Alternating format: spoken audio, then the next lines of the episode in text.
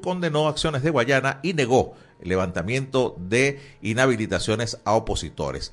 Por su parte, en el estímulo conseguimos, la ONU prevé que el año 2023 sea el más cálido jamás registrado.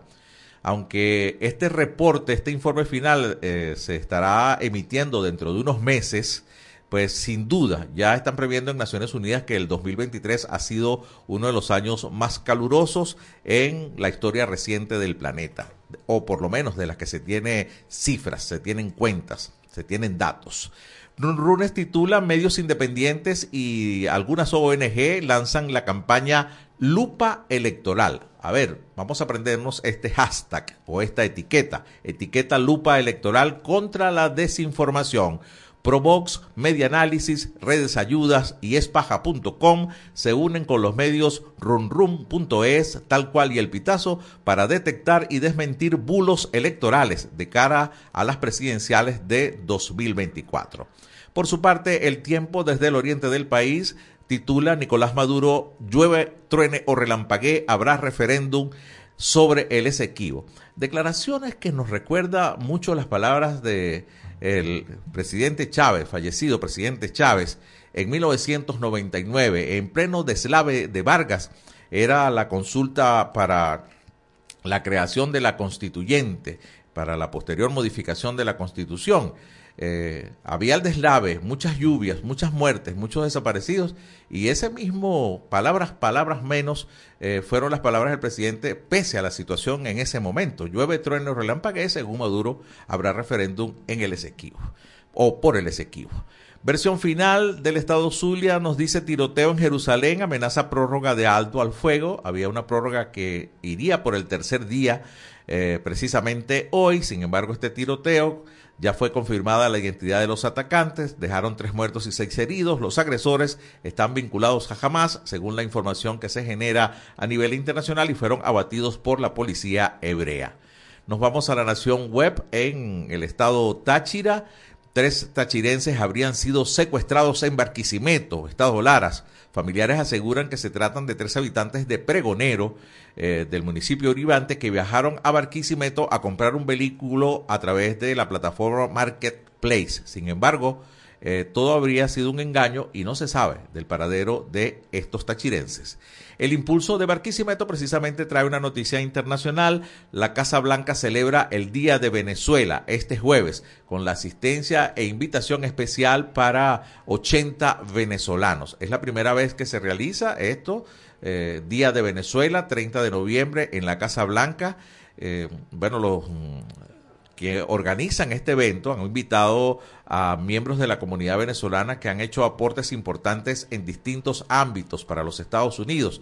Y por cierto que otra de las justificaciones tiene que ver con un estudio que establece que la migración venezolana, no solamente en los Estados Unidos, en donde hay un poco más de 500 mil venezolanos debidamente registrados, eh, además de esa, la de otros países, pudieran estar aportando al PIB de Hispanoamérica para el año 2030 aproximadamente el 4.5%. Así que datos importantes de lo que es la migración venezolana en América y Centroamérica. Pasamos al carabobeño, Felipe González, el expresidente del gobierno español, sobre las elecciones venezolanas, dijo, inhabilitado no debería estar nadie.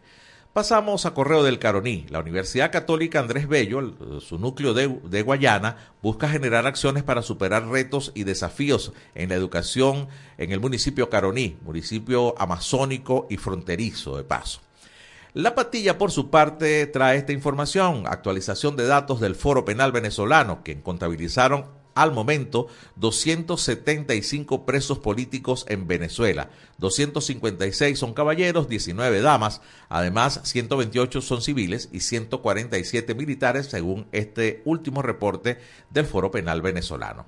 Seguimos con el Nacional, o te montas o te encaramas, así le dijo el presidente Maduro en regaño al director del Saime tras las fallas y caos en las jornadas de cedulación nos informa que en casi todas las ciudades del país las colas son largas, de 2, 3, 4 y hasta 5 cuadras. La gente tarda entre 24 y 48 horas para sacar la cédula. Bueno, aprovecharon la circunstancia. Según la información que manejamos, trabajarán hasta el sábado. El Nacional, por su parte, ya casi cerrando, o corrijo, mundour.com, estiman reactivación del crédito en el país para el primer semestre de 2024. La información de que la cartera crediticia se incrementó cerca del 90% durante este año sigue siendo insuficiente, aunque haya superado el millardo de dólares. Y cerramos este recorrido por los principales titulares de la prensa a esta hora con Crónica 1. Representantes cuestionan inclusión de estudiantes en simulacro por el referéndum por el Esequibo. Denunciaron que este simulacro fue hecho sin consulta previa y algunos acusan al gobierno de utilizar espacios educativos para proselitismo político, violando los derechos de los estudiantes y el deber de brindar una educación de calidad. Eso es lo que ha pasado hasta esta hora en Venezuela y en el mundo. Despedimos nuestra transmisión en vivo a través de nuestra cuenta en Instagram en este país radio. Nosotros seguimos acá en los estudios eh, a nivel nacional por señal nacional de fe y alegría. Hacemos contacto inmediatamente con nuestros amigos del Noti Audio, del Pitazo. Noti Audio, El Pitazo, un preciso resumen de lo que ocurre en toda Venezuela con Catherine Medina. Saludos estimados oyentes. A continuación hacemos un repaso informativo por las noticias más destacadas hasta este momento. Comenzamos. Ministro Ceballos anuncia ley seca desde el primero hasta el 4 de diciembre por referendo sobre el Esequibo. Además de que no se podrán vender bebidas alcohólicas, Ceballos indicó en rueda de prensa que también están suspendidos el porte de armas, las reuniones públicas, manifestaciones y cualquier otro acto que pueda perturbar la tranquilidad y orden público. Asimismo, tampoco podrá operar el tránsito pesado, salvo excepciones que son autorizadas por el Plan República que realizará el gobierno. PCB denuncia que el gobierno ejerce presión para forzar participación en referendo consultivo. El Partido Comunista de Venezuela, o PCB, que fue intervenido por el Tribunal Supremo de Justicia, denunció el martes 28 que el gobierno de Nicolás Maduro ejecuta mecanismos de coerción y presiones indebidas para obligar a trabajadores del sector público y residentes de zonas populares a participar en el referendo consultivo sobre el Esequibo, previsto el 3 de diciembre. El PCB destacó su posición histórica en favor de una solución pacífica y negociada del diferendo fronterizo con Guyana y resaltó que el referendo consultivo no tiene carácter vinculante y no resuelve la disputa con Guyana. Oposición espera anuncio del gobierno sobre habilitación de María Corina Machado antes del primero de diciembre.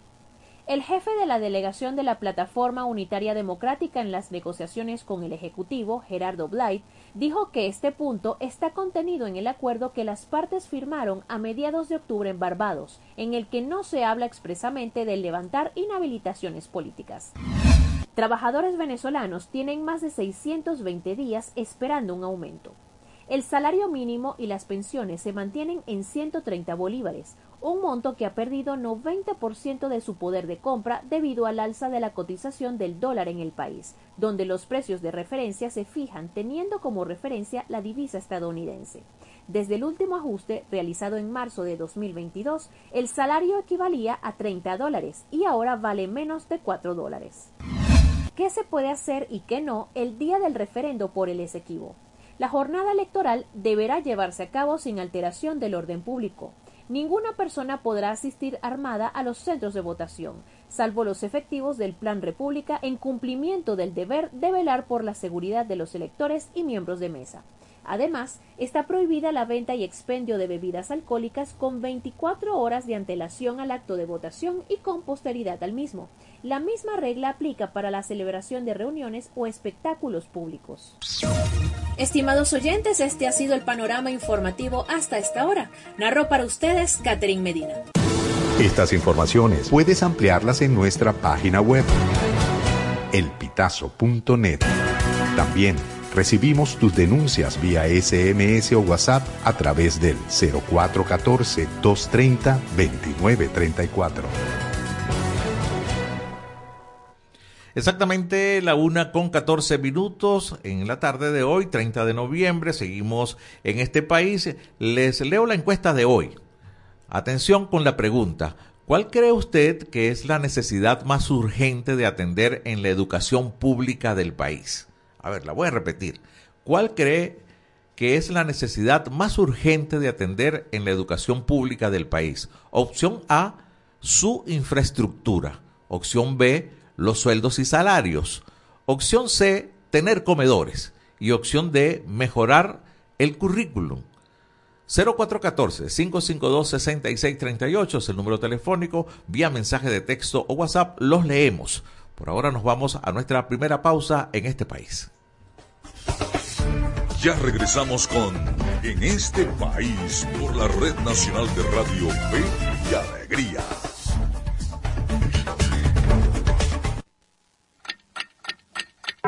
Una de la tarde y 15 minutos.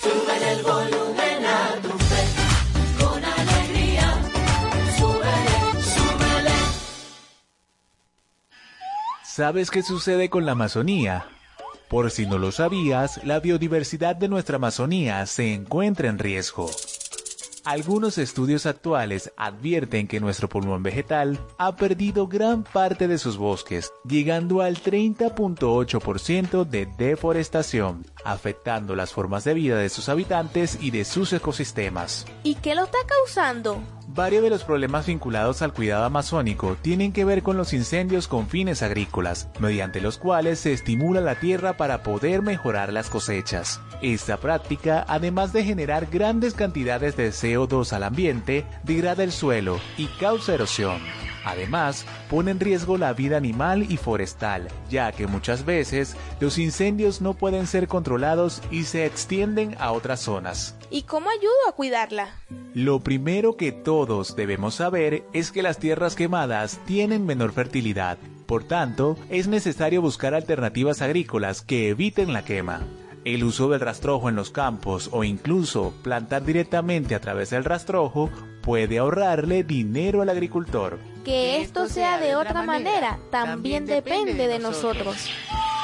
Aprendiendo juntos a cuidar la casa común. Una producción de la Iniciativa de Ecología Integral y Panamazonía con el apoyo de Accenture. Somos Fe y Alegría.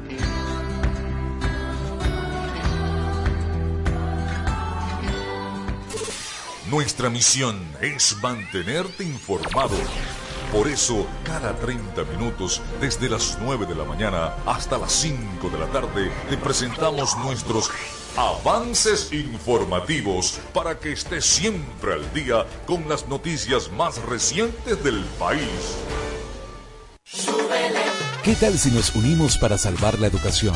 Para que los centros educativos también sean itinerantes y con estrategias alternativas puedan atender a los niños, niñas y jóvenes que no acudan a la escuela formal.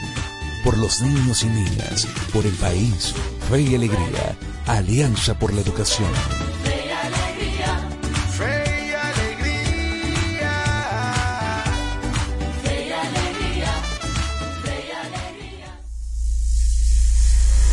Descárgate nuestra aplicación Radio Fe y Alegría Noticias, disponible para iPhone y Android.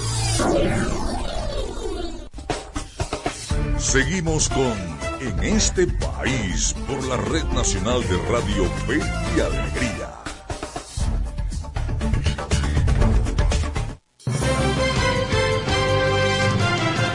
Muchísimas gracias por seguir con nosotros en este país. Es la una de la tarde con 19 minutos. Estamos en señal nacional de Radio Fe y Alegría. Llegamos a 13 estados en Venezuela a través de más de 20 emisoras. Les recuerdo a todos ustedes la encuesta de en este país del día de hoy. ¿Cuál cree que es la necesidad más urgente de atender en la educación pública del país? Opción A, la infraestructura. Opción B, los sueldos y salarios. Opción C, tener comedores o la opción D, mejorar el currículum. Su respuesta a través del 0424-552-6638 vía mensaje de texto o WhatsApp. Y precisamente de educación vamos a estar hablando en este primer segmento con nuestra primera invitada. Ya tengo al hilo telefónico a Zuli Mora. Ella es activista de Funda Redes y es la coordinadora del Observatorio de Educación. Muy buenas tardes, Zuli. La saluda José Cheo Noguera. Gracias por atendernos. Buenas tardes, un saludo desde aquí, desde Fundar Redes, desde el Observatorio de Educación. Sí. Este, pues, como habíamos dicho, pues eh, desde el observatorio, este es el cuarto año consecutivo que se viene realizando la consulta educativa en los estados fronterizos. Este año fue enfocada en el estado Apure, Bolívar, Falcón, Táchira y Zulia, con más de 300 entrevistados docentes activos de los niveles de educación básica y diversificada. Bueno, y, Eh, pues precisa- allí y precisamente de eso es que vamos a estar conversando hoy, Zuli. Eh, algunos hallazgos interesantes que están mostrando poco a poco de los resultados obtenidos eh, en esta última consulta nacional y qué bueno que ya ha abierto un poco el tema al explicar un tanto la ficha técnica. Eh, quizás lo más resaltante hasta ahora, o lo que han resaltado los diferentes medios informativos del país, es que casi el 35% de los docentes en estos estados fronterizos podrían dejar sus puestos en busca de otros ingresos y que uno de cada cuatro de los docentes ha pensado en migrar buscando mejoras económicas. A ver qué otros hallazgos tenemos ahí en esta consulta nacional. Es así, es evidente que nuestra consulta pues arrojó un porcentaje de 34,9% de docentes que han manifestado eh, dejar eh, la profesión docente de, para poder ingresar a otros, eh, digamos, a otras labores económicas, puesto que el sueldo que están devengando pues no alcanza para cubrir las necesidades básicas y poder así tener una vida digna. Eh, por eso que nosotros dentro del informe hacemos énfasis que está en peligro de extinción la profesión docente. Ejemplo, tenemos docentes dependiendo de los años de servicio y de la categoría donde se encuentran, están devengando un salario hasta menor de 200 bolívares. Eh, y cuando sabemos que la cesta básica alimentaria está por encima de los 400 dólares. Entonces es bastante preocupante esta situación y por ello este, este hallazgo que encontramos en nuestra cuarta consulta, donde los docentes manifiestan abandonar el, digamos, su profesión docente para poder eh, o, y, o sea, ejercer otra o, o la economía informal o ejercer otro medio donde sustente eh, digamos, su hogar, su familia, porque sabemos que los docentes pues también no so- tienen sus niños, tienen eh, niños en, el- en edad escolar que deben de, de, digamos, eh, cubrir los gastos básicos de, de, de, su, de sus muchachos, pues. Sí, eh, es terrible, ¿no? Y, Henry, ¿Y cómo están haciendo? Con ese salario tan pequeño y con unos gastos tan grandes, a ver, ¿cómo sobreviven estos docentes, los que todavía quedan? Por lo mismo, por lo que se encuentran, eh, por ejemplo, ahorita estamos, eh, se está eh, trabajando en algunas instituciones educativas públicas entre tres, eh, dos o tres días, eh, por lo que su salario que no alcanza ni siquiera para cubrir los pasajes durante una semana o durante los cinco días. Y que acarrea que se dedican a otros trabajos posteriores para poder, digamos, cubrir las necesidades de, de su hogar. Claro. También eh, leo por acá de algunos resultados de la investigación. Eh, estoy conversando en este momento con Zuli Mora, es activista de Funda Redes y coordinadora del Observatorio de Educación, a propósito de la cuarta consulta nacional educativa que hace Funda Redes. Eh, están trabajando apenas 21 horas semanales según los hallazgos que ustedes eh, encontraron en esta encuesta eh, por el llamado horario mosaico, ¿no? Sí, un horario mosaico que desde un principio lo estableció el Estado venezolano, precisamente para que el docente se dedicara a otra labor. Un horario mosaico que está afectando el proceso de enseñanza y aprendizaje en los estudiantes en estos estados que nosotros eh, A ver, creo, creo que hemos pedido el contacto con Zuli Mora, activista de Fundarredes, coordinadora del Observatorio de Educación, en la consulta nacional. A ver, estaba nuestra productora, Francis Marloyo, tratando de restablecer el contacto.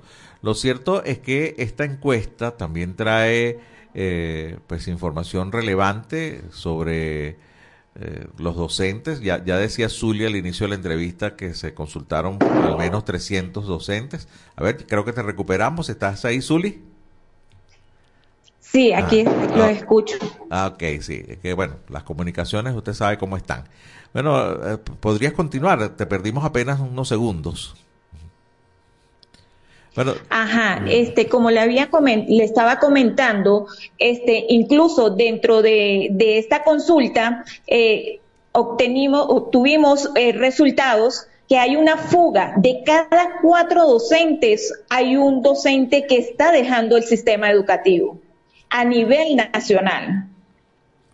Imagi- 25% más o menos es el porcentaje. ¿no? Sí. Bueno, y otra cosa que tiene que ver con la calidad de, la educación, que veo también como resultado, es que el 76 tre- 73,6% de los docentes consultados manifestaron haber ejecutado la mitad o menos de los objetivos planificados para el año escolar. Bueno, ¿cómo quedan esos muchachos ahí, no? Eh, sí, desde el año pasado, desde enero, eh, desde, se viene, como dice, implementando este horario mosaico que ha acarreado, eh, digamos, eh, la deficiencia en la preparación de los niños, niñas y adolescentes. Incluso hay muchachos que están siendo, están graduando de bachillerato, de educación media superior, eh, media general, eh, que está, que no están preparados para digamos, eh, ingresar a una universidad. Incluso hace un mes más o menos eh, entrevistábamos a unos muchachos eh, en, una parte de la ciudad, aquí en San Cristóbal, nos, nos encontramos con uno que decía que había estaba recién graduado. Es, ¿Aló? Sí, la, la estamos escuchando, sí. Es- estaba, ¿aló? Sí, la, la escuchamos, Zulia, adelante. Sí, estamos bien en ¿Aló? contacto. Ahora creo que ella no nos escucha a nosotros. A ver, Zuli, ¿Aló? ¿sí? ¿Nos, no- ¿nos escuchas? Se encontraba el... Sí, ya, ya los escucho. Ok, perfecto. Sí, no te perdimos, te estábamos escuchando perfecto. Ajá. Ok, el chico nos, nos comentaba que estaba recién graduado y no se sentía capaz para ingresar a la universidad porque no, o sea, los contenidos programáticos que él recibió durante el año escolar eh, anterior no habían cumplido para poder él eh, ingresar a la universidad. Él decía, él nos manifestaba, no me siento preparado para poder entrar a- al sistema universitario. Sí. Los mismos jóvenes reconocen eh, esta situación. A ver, Zuli, ya, ya para finalizar, eh, tú nombraste varios estados eh, fronterizos, eh, entiendo que Apure es uno de ellos, eh, rec- ¿me puedes recordar los otros, por favor? Pero la pregunta va... va Apure. Ajá. ¿Apure? Apure, Bolívar, Falcón, Táchira y Zulia. Sí, entonces la pregunta va si, aunque el estudio comprende a los cuatro estados, si estas dificultades este, están más pronunciadas en unas que en otros de los estados. Eh, realmente esta situación se extiende para el país completo, ¿no? Nosotros lo logramos visibilizar día a día a través de la, del monitoreo que hacemos desde el Observatorio de Educación, de, que hacemos constantemente. Se observa esta, esta situación en cuanto a salarios, infraestructura, eh, eh, la fuga de docentes, eh, en forma general en todo el país. Bueno, entonces es una estadística que se estandariza prácticamente eh, en todo, en toda la región o en todo el territorio nacional. Zuli, le agradezco muchísimo este contacto, un poquito accidentado, pero creo que sí recibimos la información que queríamos y por supuesto agradecerles a ustedes pues que se tomen este trabajo tan importante que es esta consulta nacional educativa a través del Observatorio de Educación de Fundarredes. Así que muchísimas gracias y tengan unas buenas tardes. Gracias a ti, gracias a ti por la invitación. Nos toca ir a la pausa, es la una de la tarde con 29 minutos. Seguimos con más de En este país en señal nacional de Radio Fe y Alegría. Ya regresamos con En este país por la Red Nacional de Radio Fe y Alegría.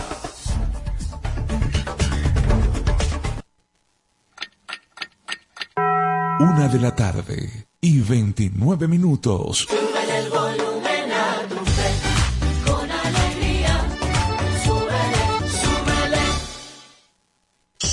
Somos Radio Fe y Alegría Noticias.com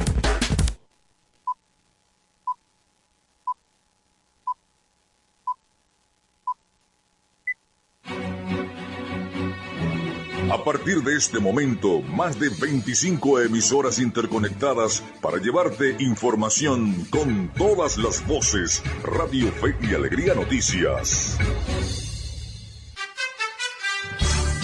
Avance informativo. Avance informativo. Buenas tardes y bienvenidos a este presente avance informativo y a esta hora les informamos que la Asociación de Profesores de la Universidad Central de Venezuela y la Federación de Asociaciones de Profesores Universitarios de Venezuela hicieron un llamado urgente al gobierno de Nicolás Maduro por un aumento de sueldo al gremio. En una rueda de prensa realizada este 29 de noviembre, Keta Stephanie, secretaria de Actas, Memoria e Información de la FAPUB, junto a José Gregorio Alfonso y Luis Crespo, presidente y vicepresidente respectivamente de la APUD, presentaron una tabla salarial que propone significativos aumentos. Según esta propuesta, un docente instructor a medio tiempo que actualmente percibe 4 dólares recibiría 308 dólares. La solicitud parte de un aumento del salario mínimo nacional a 180 dólares, proponiendo indexar los bonos que actualmente se pagan. Hasta aquí este presente avance informativo. Le recordamos que esta y otras informaciones ustedes las pueden ampliar en nuestra página web www.radiofeyalegrianoticias.com. Les acompañó Walter Peña. Continúen escuchando el programa en este país. Contamos con periodistas en toda Venezuela para llevarles la información en vivo y en caliente. Red Nacional de Radio Fe y Alegría, con todas las voces. Seguimos con En este país por la Red Nacional de Radio Fe y Alegría.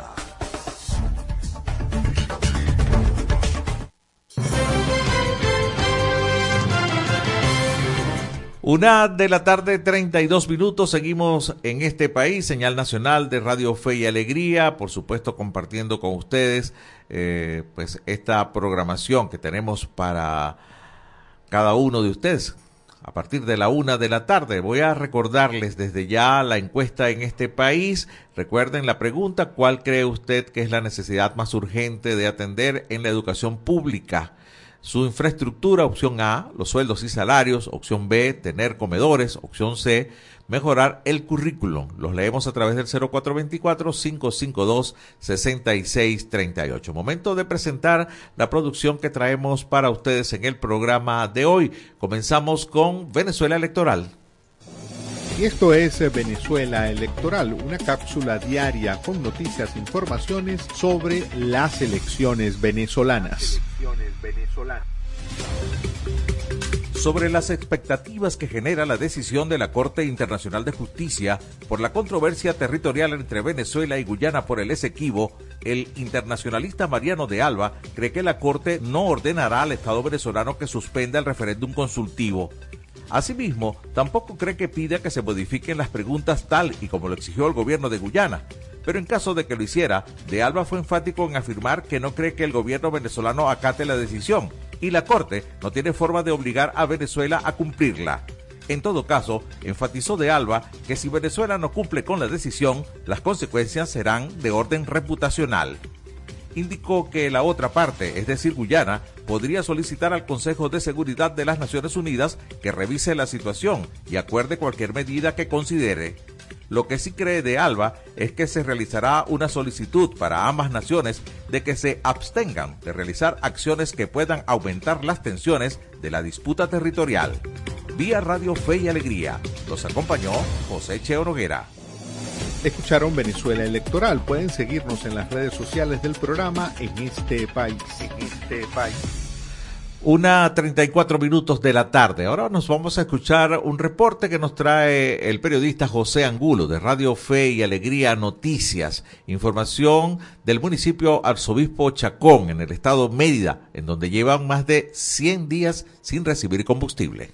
Habitantes y productores del municipio Arzobispo Chacón denuncian que llevan más de tres meses sin recibir combustible, afectando la producción y distribución de los diferentes rubros que producen en la zona. Aunado a ello, manifiestan el deterioro de la vialidad. Milena Contreras, productora agrícola y quien preside la Sociedad de Empresarios del Campo de Venezuela, nos informa sobre la situación que padecen en la zona. Una ventana pues que nos permite enlazarnos con la ciudad, eh, que se pueda dar a conocer ante el país la situación pues que vivimos en el estado Mérida no solo en los pueblos del sur, sino en todos los municipios dedicados a la producción tanto agrícola como pecuaria. La situación se empeora en vista de que precisamente el 29 de noviembre estamos cumpliendo 100 días sin que se nos autorice una gota de combustible. Realmente pues queda en evidencia de que la situación pues es una desigualdad en el aplique de, de las políticas públicas, en el desarrollo realmente de, de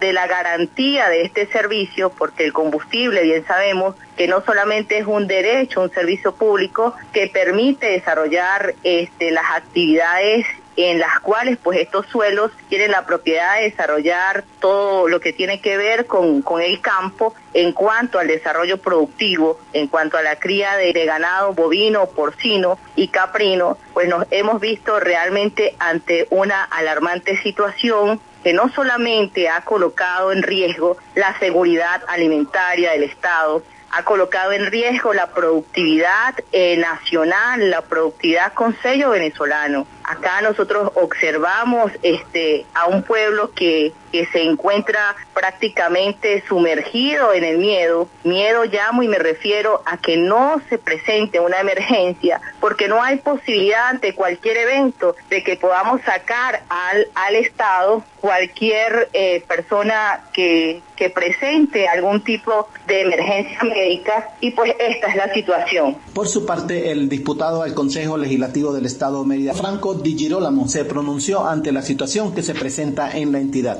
No solamente ya por mencionar dos ejes eh, de suma importancia en nuestro Estado, el eje panamericano y el eje de los pueblos del sur, pero es que así prácticamente está todo el Estado. O sea, hemos visto cómo la vialidad sigue estando ahí prácticamente abandonada a la buena de Dios porque no se le ve un mantenimiento.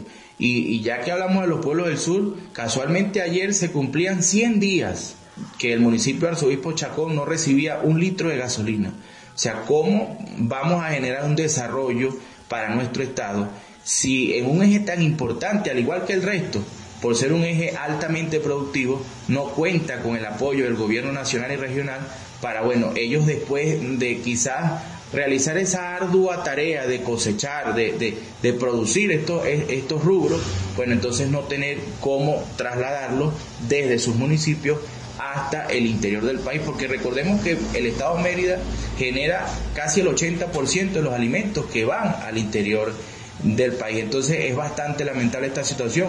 Nosotros el Consejo Legislativo siempre nos hemos eh, denunciado informado estas irregularidades que se han presentado no solamente en estos ejes, sino en el resto de los municipios. Destacó Milena Contreras que la situación del combustible está afectando a todos los productores del Estado, poniendo en riesgo la producción y distribución de los rubros que se producen, motivado a que no tienen cómo sacar sus cosechas y productos al mercado regional o nacional.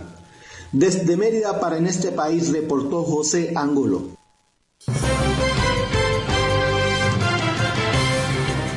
Gracias a nuestro compañero de la red de comunicadores y periodistas de Radio Fe y Alegría Noticias por este reportaje preocupante, ¿no? Pasamos ahora a la parte de deportes. Miguel Valladares nos presenta a continuación la movida deportiva. En este país presentamos la movida deportiva con Miguel Valladares. Un gran saludo amigos del deporte, es un gusto reencontrarnos en la grada de En este país. Iniciamos el repaso de la actualidad deportiva con béisbol venezolano porque la lucha por el primer lugar está cada vez más cerrada. Anoche Cardenales venció a La Guaira en el Fórum de Macuto, mientras que Leones derrotó a su eterno rival Magallanes ante más de 34 mil personas en el Monumental Simón Bolívar, un nuevo registro de asistencia para la liga. Lara contó con la efectividad de su picheo para vencer a los tiburones cuatro carreras por dos. Máximo Castillo se llevó la victoria al trabajar cinco entradas y dos tercios en las que toleró dos anotaciones. Hernán Pérez se fue de 3-1 con par de carreras empujadas y Javier Zanoja duplicó en cuatro turnos.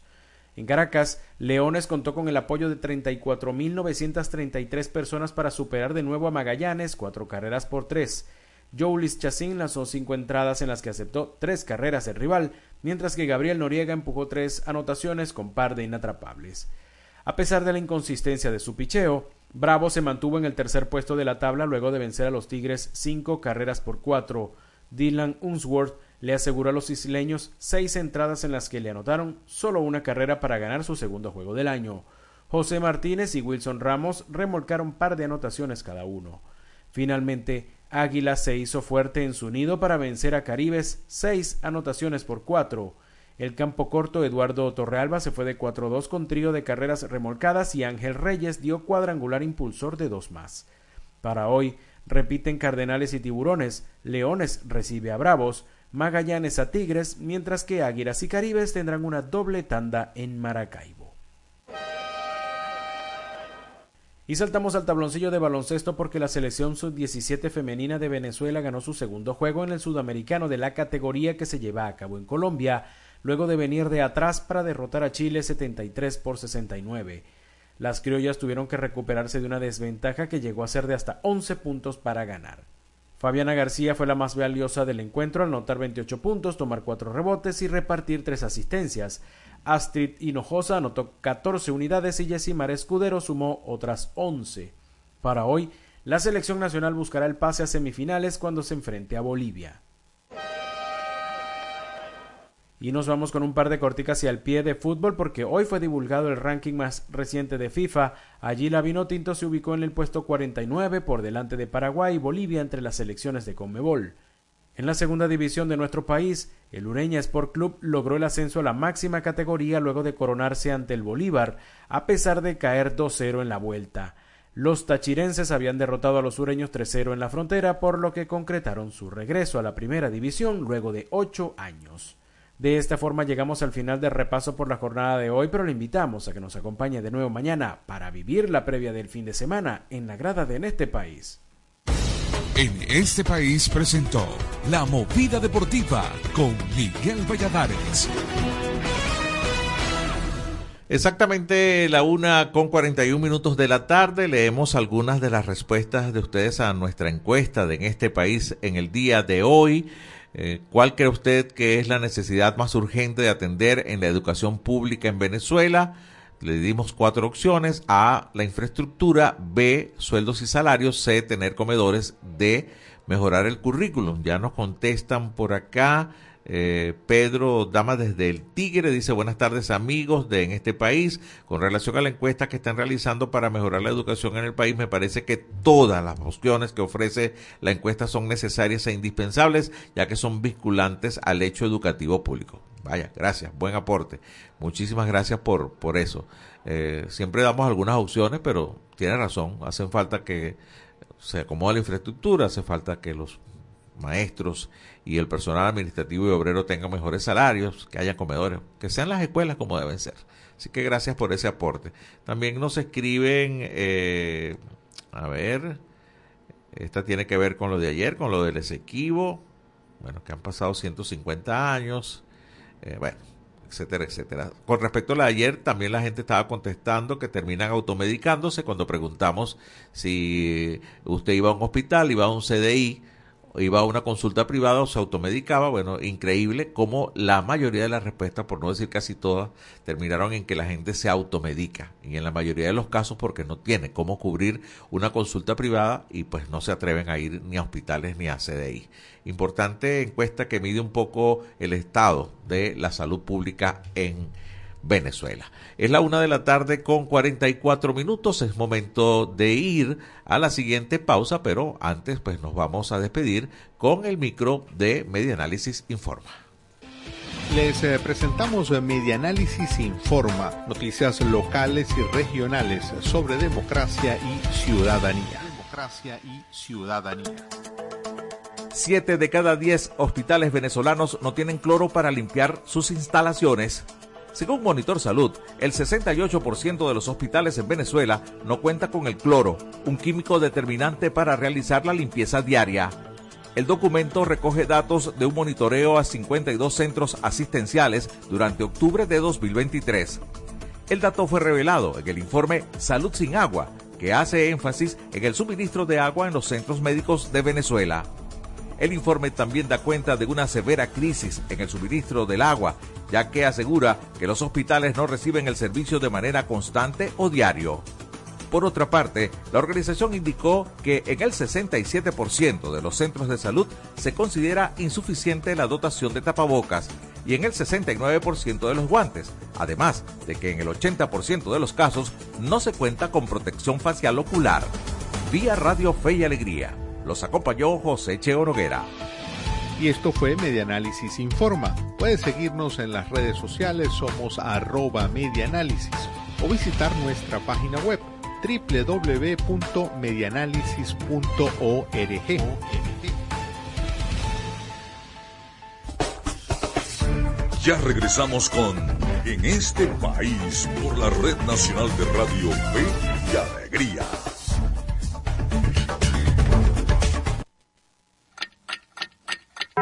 Una de la tarde y 45 minutos. Súbele el volumen a tu fe, con alegría. Súbele, súbele. No caigas en estafas. Fe y Alegría no está llamando a su audiencia para solicitar información confidencial. Si recibes alguna llamada donde te pidan verificar datos personales para participar o continuar en los grupos informativos de Fe y Alegría, rechaza la llamada. Rechaza la llamada. Es falso. Evita responder o enviar mensajes a este número y bloquealo de inmediato. No caigas en estafas. Un mensaje de Radio Fe y Alegría.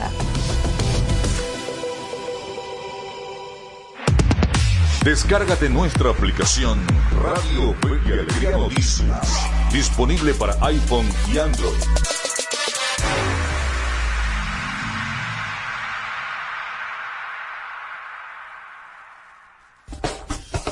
Seguimos con En este país por la Red Nacional de Radio Fe y Alegría.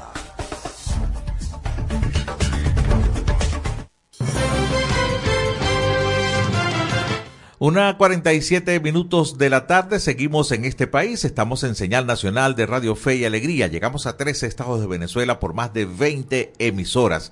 Ya tengo al hilo telefónico a nuestro siguiente invitado, se, trata, se trata de Carlos Calatrava, es el director de la Escuela de Educación de la Universidad Católica Andrés Bello. Muy buenas tardes Carlos, los saluda José Cheo Noguera, bienvenido a, a En este país. Hola, muy buenas tardes a ti, a todo el equipo y a la audiencia. Gracias, Carlos. A ver, impresionado con el más reciente hallazgo o los hallazgos que ustedes acaban de hacer en estudio reciente, la Escuela de Comunicación de la UCAP, en la que todos los estudiantes están raspados en matemáticas, eh, estudiantes entre sexto y quinto año, y no solamente esto, sino que ya el año pasado estaban raspados y bajó el promedio, ¿no? Eh, esto, de esto tampoco escapa la habilidad verbal que está por debajo del promedio de la nota probatoria que son 10 puntos. A ver, cuéntanos eh, cómo realizaron este trabajo y, y cómo llegamos a estos hallazgos tan preocupantes. Bueno, este trabajo lo desarrollamos a través de nuestro sistema de evaluación de conocimientos en línea, el CECEL. El CECEL no es otra cosa que un conjunto de pruebas abiertas, libres, independientes en el área de matemática, habilidad verbal, ciencias sociales, ciencias naturales e inglés, que están en nuestro portal de la, de la Escuela de Educación, en la dirección educación.uk.edu.be. Eh, en esta oportunidad tomaron la prueba más de 20.000 muchachos entre primero y quinto año de bachillerato de alrededor de unos tres estados del país. Y efectivamente, como señalas, tenemos un punto menos con relación a los resultados globales del año pasado.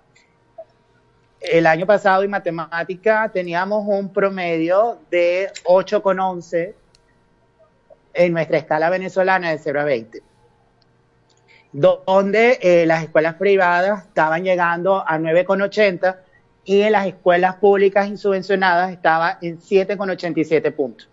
Este año, lamentablemente, tal cual como lo anunciamos el lunes y hemos aprovechado esta oportunidad y otras que hemos tenido, tanto yo como, como el resto del equipo de la Escuela de Educación de aquí de LUCAP en esto mismo, encontramos que el promedio nacional en matemática lo estamos midiendo en 7,53 puntos a nivel nacional para 7,76 en las escuelas privadas y 7,26 para las escuelas públicas o, o- y subvencionadas.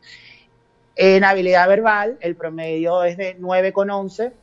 En el promedio nacional, ahí subió un poquito, unas 5, cinco décimas, no, no subió más, eh, dando igual un mismo, un mismo comportamiento. Un punto por arriba para las escuelas eh, privadas y un punto por abajo para las escuelas públicas insubvencionadas. A en ver. el caso de... eh, ajá. No, que te, te quería, te quiero preguntar que, qué tan complicadas son esas pruebas. A ver, son, ¿qué, qué tipo de operaciones, por ejemplo, en matemáticas colocan ustedes para, para obtener estos resultados? ¿Son pruebas muy básicas, muy sencillas? Son pruebas que están ajustadas a los programas de estudios oficiales. Eh, eh, las preguntas de estas pruebas están ancladas en lo que deberían estar enseñándose en las escuelas. No las inventamos en ningún lado. Eh, estamos trabajando con los contenidos de los programas oficiales de cada área y de lo que encontramos en los libros de texto. Eh, de cualquier editorial que hace libre de texto en Venezuela, incluyendo los libros de la colección Bicentenario. Sí. De ahí es donde estamos tomando insumos para los contenidos. Pues. Que sí, Carlos, está- estoy conversando con Carlos Calatrava, es el director de la Escuela de Educación de la Universidad Católica Andrés Bello.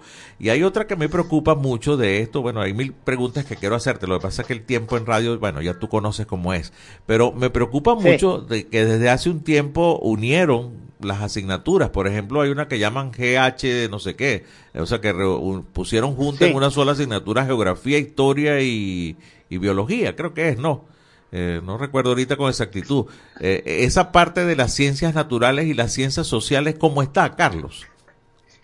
Bueno, mira, eh, como el, al igual que hicimos el año pasado, reforzamos eh, tomar las pruebas de matemática y de verbal, porque son las competencias básicas, porque si no sabemos leer y escribir, ni los sistemas de numeración, ni las operaciones matemáticas básicas, no podemos afrontar las demás y nos sirven como referente general, ¿no? En el caso de ciencias sociales, ciencias naturales e inglés, porque también ahí las metemos, eh, la muestra no fue tan grande, pero sí podemos reportar cosas muy duras y cosas muy, muy terriblemente duras que anunciar. Por ejemplo, en el caso de ciencias sociales, que eh, también es replicable a, a inglés, las preguntas están redactadas para responderlas desde la comprensión del texto escrito. Eh, ¿Eso qué quiere decir? Que tenemos que leer la pregunta, comprender el planteamiento de la pregunta y luego ubicar la respuesta. Bueno, lo que encontramos con nuestras pruebas es que no hay comprensión lectora. Wow. Bien, lo que hay es un- una suerte de tratamiento memorístico, caletre, como se le ha dicho toda la vida, de los contenidos de ciencias sociales y de inglés. Así están aprendiéndose, quiere decir que están enseñándose. Porque si lo enseñáramos para la comprensión o para generar un desempeño, pudiéramos comprender lo que nos están preguntando y pudiéramos responder en función de lo que comprendemos. Eso es lo, que nos está pasando en sociales y en inglés. Y en ciencias naturales está reportándose más o menos el mismo fenómeno. Porque vamos mecánicamente a una respuesta de acuerdo a dos o tres pistas que me dio la respuesta de la pregunta, pero la relación de causa-efecto, que es la que necesito para la ciencia, no la tengo consolidada. Entonces ahí lo que nos estamos dando cuenta que aparte de, lo terrible que, que es estos números en términos de calidad de la educación, es que lo que se ha ido enseñando, se ha ido enseñando tradicionalistamente, no, no, eh, solo para cumplir el requisito de que lo que enseñé, de que me lo supe y que respondí un examen escrito, y no para consolidar un aprendizaje a partir de la comprensión de lo que estoy aprendiendo. Sí, lo que los docentes decimos que es que eh, estudié para pasar el examen, nada más, ¿no? Tal cual, está estudiándose para eso.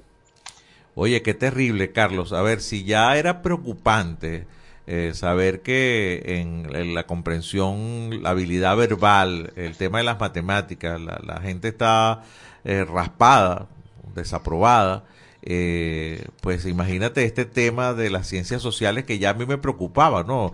Unir geografía e historia eh, en una sola asignatura, que te den un poquitico cada, cada semana, vaya, ya disminuyó los contenidos en una cantidad bárbara. Y si a eso unimos, pues, No, lo- es que- los resultados, pues imagínate. Bueno, mira, es que, por ejemplo, en primaria, en educación primaria, desde el año 97, l- ciencias sociales se denomina a- al área, ¿no? Ajá. Ciencias sociales es un área de contenido, no la primaria que yo estudié, que, ten- que veíamos geografía, historia, folclore y educación familiar y ciudadana de primero a sexto grado. Eh, desde el año 97 está agrupada en un área que se llama ciencias sociales. Pero ¿qué pasa con las ciencias sociales de primaria y eh, este, eh, mm, memoria, ciudadanía y territorio, eh, eh, esto que tenemos en educación media? Es que eh, el diseño curricular de primaria hizo racionalidad, o sea, se hizo, se hizo pensando. Es decir, el método histórico con un eje geográfico y todo esto como elemento de la fundación, de la formación de la ciudadanía, y, eso te da un hilo conductor coherente con sus niveles de complejidad, organizado, estructurado. Por momentos en primaria, unos contenidos son más históricos, unos más geográficos, unos más de folclore o unos más de ciudadanía, pero está armonizado en el diseño curricular. Lo que tenemos en educación media, sobre todo a partir del proceso del año 2016, es un empate de contenidos sin ningún tipo de criterio, sin ningún tipo de hilo conductor, que está dejando a los profesores graduados de la mención de ciencias sociales sin un insumo profesional más allá de lo que aprendieron cuando estudiaron los componentes de mención en la carrera y lo que ha sido su, experiencia como docente para dar un mínimo de racionalidad a lo que los programas oficiales está obligando. Vaya, qué terrible. Bueno, estamos conversando con Carlos Calatrava, el director de la Escuela de Educación de la Universidad Católica Andrés Bello, con, con vaya, con unos declaraciones que realmente preocupan. eh, ¿Qué, qué calidad de estudiante o con qué calidad de conocimiento está llegando a las universidades cuando los reciben ustedes en la Católica, Carlos? Y me quedan apenas un minuto para que me contestes esa pregunta.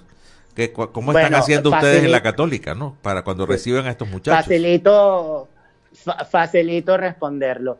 Eh, habló por, por Escuela de Educación, que es donde estoy yo. Eh, aquí tenemos a los que pasaron el examen de admisión, que es una prueba general de conocimiento y que traen su promedio de bachillerato. De entrada tenemos que reconocer que de, por cada uno que entra a cualquier universidad, sin importar de qué tipo de, régimen de administración tenga, se quedan 80 por fuera. Eso es más o menos el, estándar universal en ese sentido. Pero los que están llegando, están llegando con debilidades.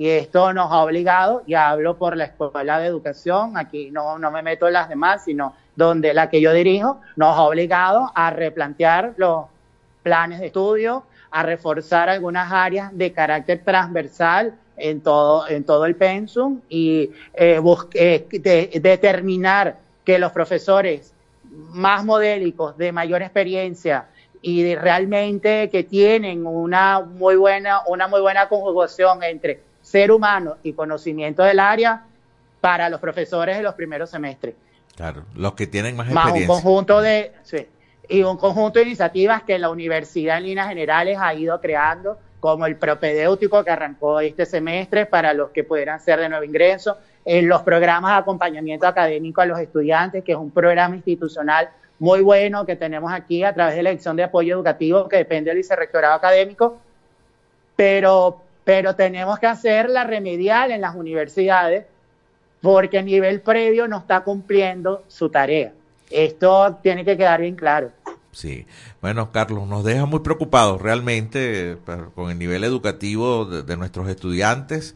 Eh, bueno, bien lamentable, sigue habiendo muchas, eh, a ver, diferencias, sector público, sector privado, ustedes que tienen una calidad educativa reconocida en LOCA, pues han hecho este tipo de planteamientos, pero las otras universidades públicas que eh, bueno, condiciones remediales están para esto, no lo sabemos. Así que nos quedamos con la preocupación.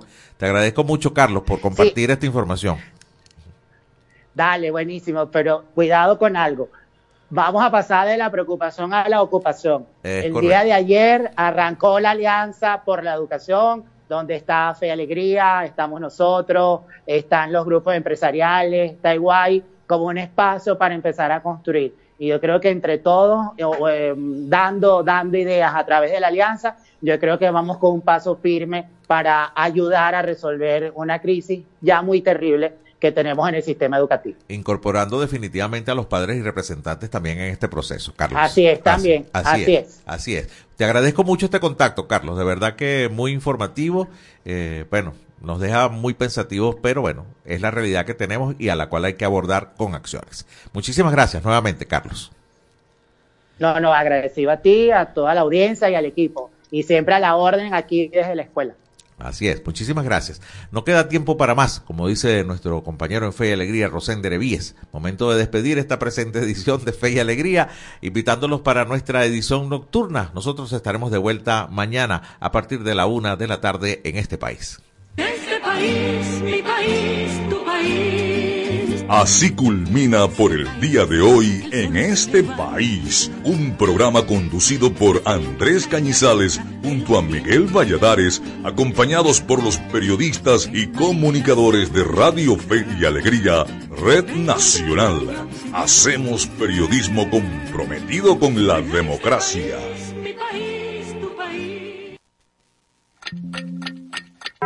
Dos de la tarde y un minuto.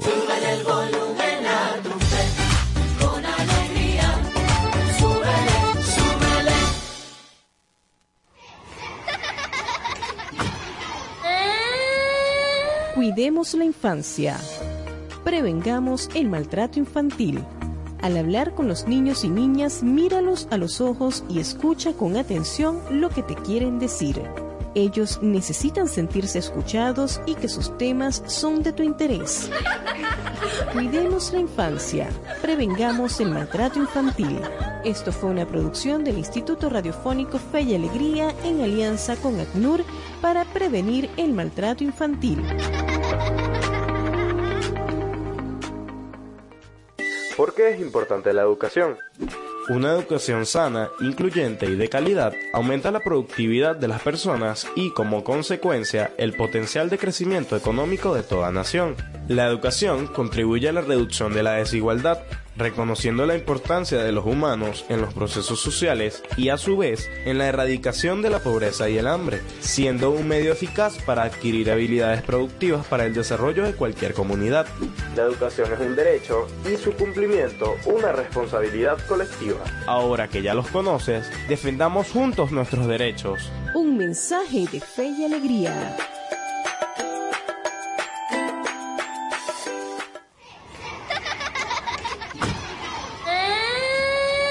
Cuidemos la infancia. Los niños y niñas aprenden de nosotros. Enseña con el ejemplo. Mantén firmeza en las sanciones y explica las razones de la misma para que aprendan desde la experiencia. Cuidemos la infancia. Prevengamos el maltrato infantil.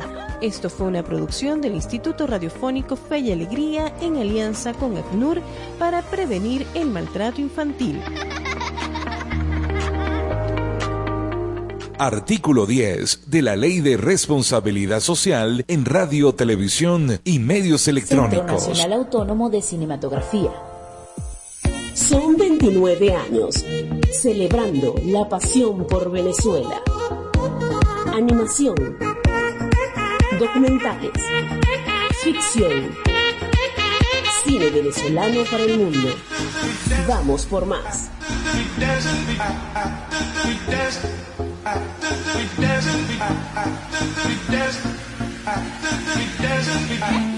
Espacio Publicitario. Goma Inca, rumbo a los 50 años de calidad. Fabricación de artículos técnicos en gomas y servicios relacionados tales como engomados de rodillos, tambores, poleas, válvulas, tuberías, todo para la industria en general, recubrimiento antiácido y antiabrasivo de tanques para la industria química, engomados de tanques cisternas que transportan líquidos corrosivos, fabricación de sellos hidráulicos y neumáticos por control numérico, Sistema Siljet de fama mundial. Garantizamos la fabricación en minutos de juntas de vástagos, pistón, rascadores, estoperas o ring. El cliente puede observar la fabricación de su pedido y sale con sus piezas ya fabricadas. Contáctanos al 0251 269 0301 al 0416-450-9903 o al 0412-725-4034. Atendemos a nivel nacional. Goma Inca, rumbo a los 50 años de calidad. Excelencia y calidad, embutidos Alimex. Alimex es variedad de todo para comer. Excelencia y calidad, embutidos Alimex. Hazlo más práctico y divertido. Embutidos Alimex.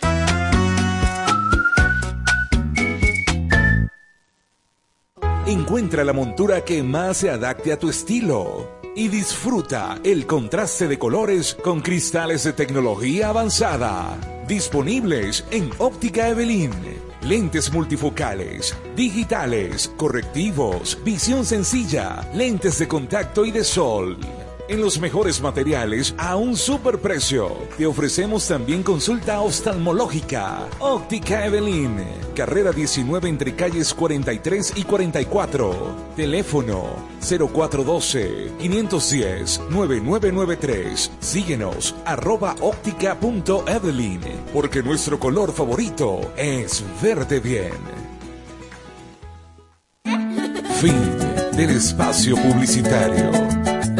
Me compré este celular y según y que tiene inteligencia artificial y se llama Siri. Voy a echarle que era Siri. Oye Siri, ¿qué hago con mi vida? Lo primero que debes hacer es culminar tus estudios.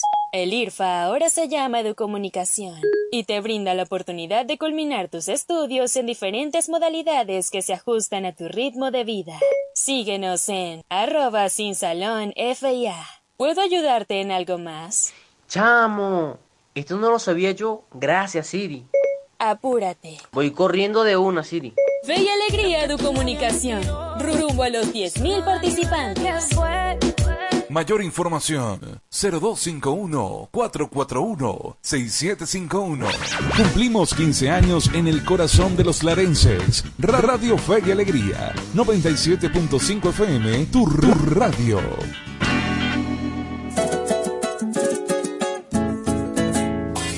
A continuación, programa recreativo.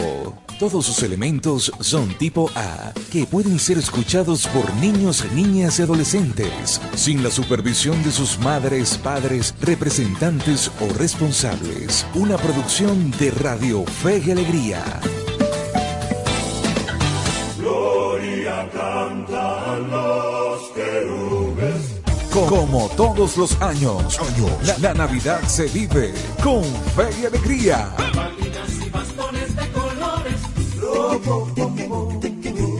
Programación especial. Música, concursos, complacencias y un staff de productores y locutores dispuestos a acompañarte en estas Navidades.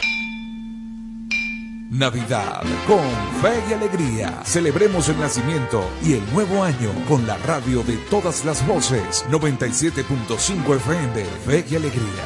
Navidad con fe y alegría.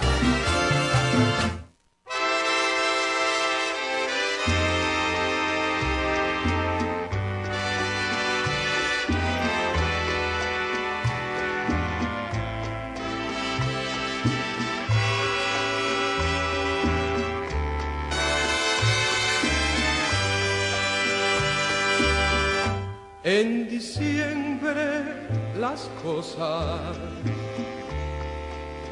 son más hermosas. Las estrellas titilan maravillosa. Los arbolitos de mil colores lucen preciosos y a todos los hogares hacen dichosos. El 24 en la noche, todas las estrellitas titilan sin cesar. Todos están muy dichosos porque San Nicolás muy pronto ha de llegar